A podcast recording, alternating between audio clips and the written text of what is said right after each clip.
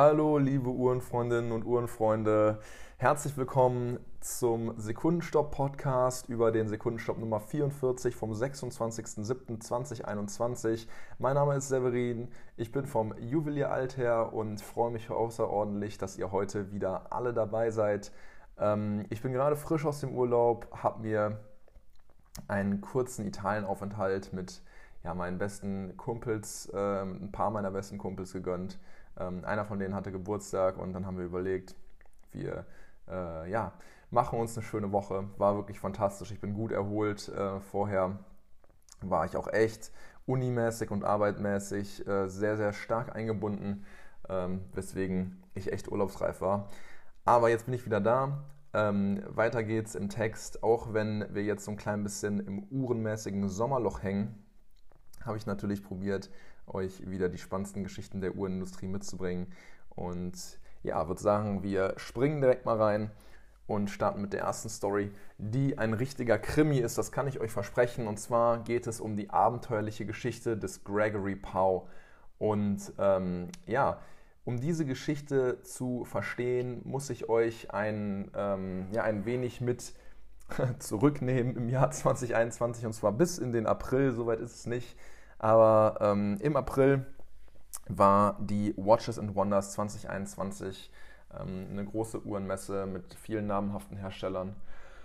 Und dort ist das eingetreten, beziehungsweise dort wurde das durchgezogen, was schon seit Beginn dieses Jahres ähm, ja so ein bisschen im Raum stand, nämlich Patek Philippe hat ihre oder hat seine Nautilus ähm, 5711 mit blauem Blatt eingestellt. Es ist die beliebteste ähm, ja, Patek Philippe überhaupt. Es ist die begehrteste Luxussportuhr überhaupt.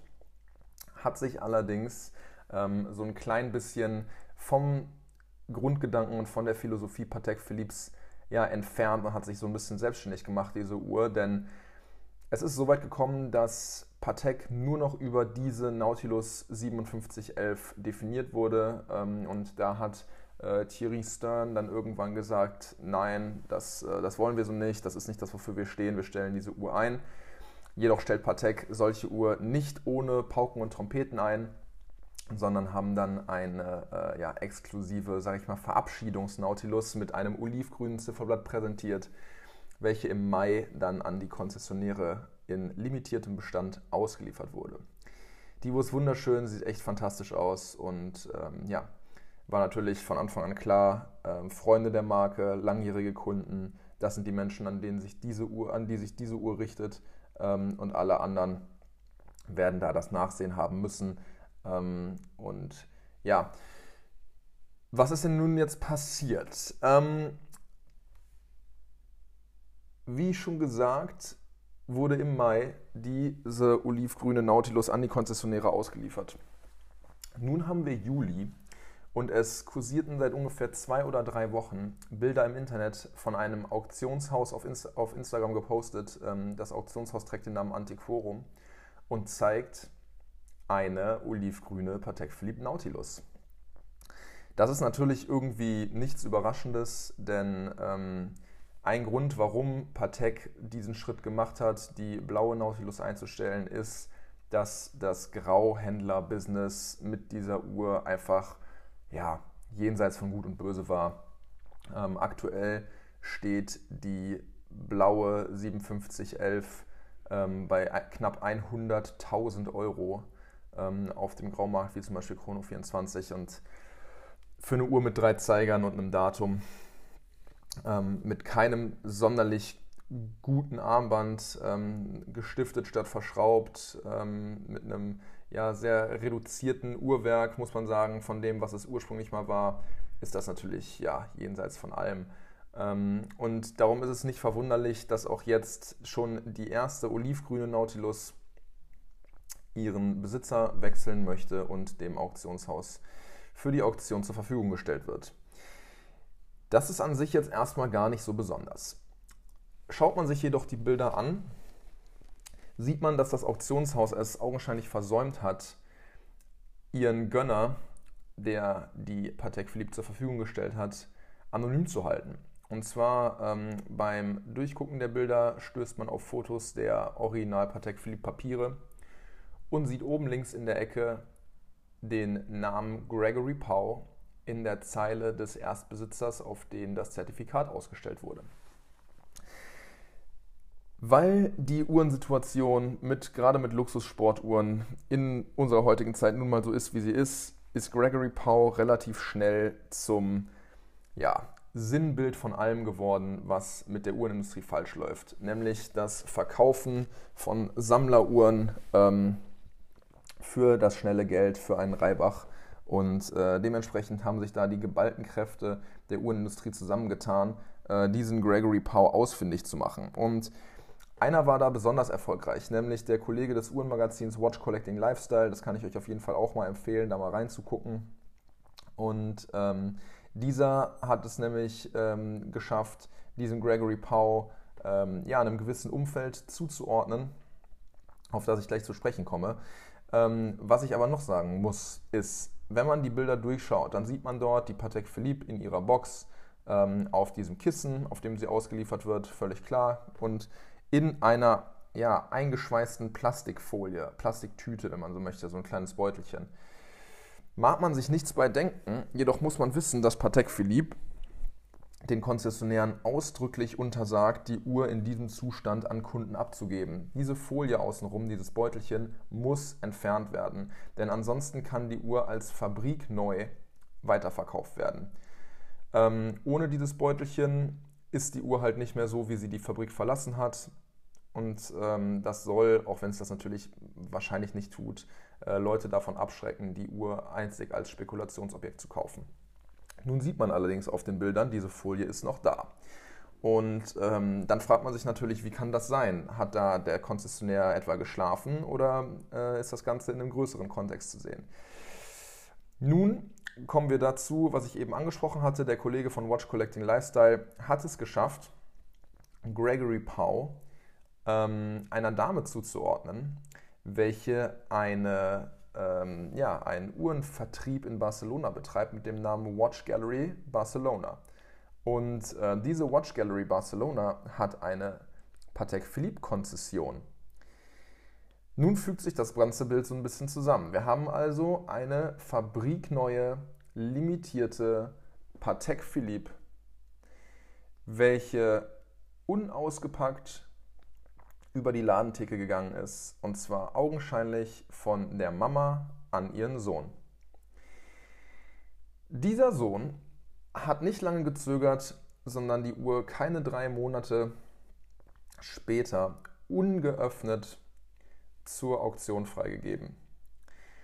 Und jetzt muss man sich natürlich fragen, wäre das nicht Kamikaze, wenn Patek Philippe das rausbekommt und man geht davon aus, dass Patek Philippe es rausbekommen haben muss, denn es war in jedem Uhrforum, auf jeder Uhren-Instagram-Seite, in unendlich vielen Magazinen und Blogs wurde darüber geschrieben, es kann nicht an Patek Philippe vorbeigegangen sein. Dann schaut man auf, ähm, ja, dann schaut man auf die Instagram-Seite der Watch Gallery Barcelona und sieht dort einen Post, ähm, welcher in Spanisch geschrieben, aber auf Deutsch übersetzt, besagt, wir danken unseren Freunden und Kunden für die tollen Jahre, wir schließen das Geschäft und gehen in Rente.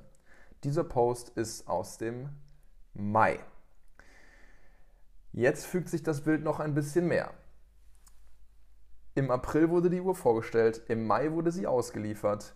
Im Mai wurde von der Mama an den Sohn das Kaufzertifikat ausgestellt und die Mama hat danach ihren Laden geschlossen ähm, sodass Patek Philippe äh, ja, keine, keine Macht mehr besitzt, irgendeine Konzession zu entziehen. Das klingt für mich so, als ähm, hätten sich da ähm, der Herr Gregory Pau und seine Mutter nochmal zusammengetan, um wahrscheinlich irgendwie die gemeinsame Rente aufzubessern und seiner Mama vielleicht noch einen schönen Lebensabend zu bescheren. Ähm, falls ihr das anders seht, äh, dann klinge ich wahrscheinlich gerade wie der größte Verschwörungstheoretiker. Aber ähm, ja, es ist einfach zu augenscheinlich und ja, es ist einfach eine super interessante Story und ein bisschen, ein bisschen traurig. Wobei es natürlich eigentlich nicht überraschend ist, ja, aber es ist natürlich dann wieder mal dieses, so viele Leute warten auf diese Uhr, ähm, so viele Leute würden alles dafür tun, den Originalpreis zu bezahlen, um diese Uhr in die Hände zu bekommen. Aber keine Chance, denn es gibt Leute, die einen schnellen Reibach machen wollen. Und der Reibach-Betrug, und das möchte ich jetzt abschließend sagen, im Falle dieser Auktion 490.000 US-Dollar, also knapp eine halbe Million. Äh, die Uhr hat den Besitzer gewechselt und ist für diesen Preis unter den Hammer gekommen. Was ist sonst noch passiert? Jeff Bezos, der Chef und Gründer von Amazon, ist ins All geflogen. Und zwar war das ja eine Mission äh, und eine, ja, eine, ähm, ein Wunsch, den Bezos schon seit langer Zeit hatte. Er hat immer wieder davon gesprochen, nun ist es Realität geworden. Und am Arm über seinem Raumanzug trug er die neue Omega Speedmaster an einem Custom-Made NATO-Strap der NASA. Richtig, richtig cool. Ähm, Bezos beweist damit wirklich in meinen Augen ähm, Geschmack und ja, zollt einfach der Tradition von der NASA äh, mit Omega-Tribut. Das finde ich klasse. Er hätte jede andere Uhr tragen können. Er hat sich für die Speedy entschieden ähm, trägt sie wie die Astronauten am NATO-Band über dem Anzug. Finde ich mega, mega cool. Des Weiteren mitgebracht habe ich euch eine neue Certina und zwar die Certina DS Super PH 500M. Ähm, was ein langer Name zu sein scheint, ähm, verpackt eigentlich eine sehr, sehr simple Uhr. Und zwar ist es eine ja, Vollblut-Taucheruhr, eine Vollblut-Sportuhr von Certina. Äh, Certina ist ja ein absoluter Wirbelwind. Ja, sie haben die geballte Swatch Group Power im Nacken, ähm, liefern konstant tolle Qualität, einfallsreiche, innovative und vor allen Dingen eigenständige Designs mit einem klasse Preis-Leistungs-Verhältnis. Und diese ähm, Super PH 500M hat ein äh, schwarzes Zifferblatt, schwarze Lünette, ähm, ganz, ganz polar weiße, große Indizes und Zeiger, ein praktisches Datum und sieht einfach nur klasse aus. Im Inneren schlägt das ähm, 80 Stunden Gangreserve aufweisende Powermatic 80 und mit 500 Meter Wasserdichtigkeit äh, ja, säuft diese Uhr garantiert nie ab. Und das ist wirklich ein richtig schönes Stück. Ich kann euch mal empfehlen, das auf der Website von Certina mal auszuchecken oder auch hier ähm, auf alter.de im Magazin habe ich auch Bilder für euch dabei im Sekundenstopp.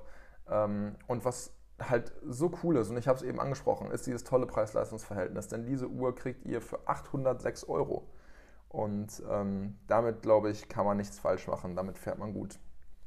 Und ja, wer auf der Suche nach einer, nach einer schicken Sommeruhr ist, der ähm, kommt da vielleicht ja auf seine Kosten. Ja, viel war nicht los. Ich habe es ähm, im Vorhinein gesagt, wir sind so ein bisschen im Sommerloch. Ähm, die Uhrenindustrie ist wahrscheinlich auch gerade in den Ferien und bereitet sich auf den anstehenden Herbst vor, denn im Herbst, wie ihr wisst, gibt es ja immer die ähm, ja, Großteile der Releases und ich denke, da wird uns noch einiges überraschen. Darum ist diese Ausgabe jetzt relativ kurz geraten. Ähm, es wird wieder länger, ich verspreche es. Freue mich aber natürlich trotzdem, dass ihr dabei wart. Ähm, wünsche euch nur das Beste. Ich hoffe, ihr habt einen angenehmen Tag, wenn ihr das hört. Ähm, schaut doch gerne bei uns auf der Website vorbei. Schaut gerne auf meinem Instagram-Kanal äh, vorbei, der Werkstudent.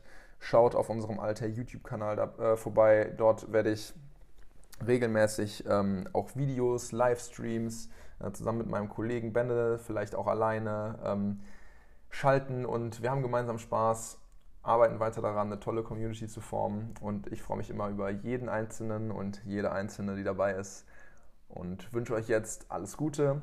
Macht's gut, bleibt gesund, passt euch auf und wir hören uns beim nächsten Mal.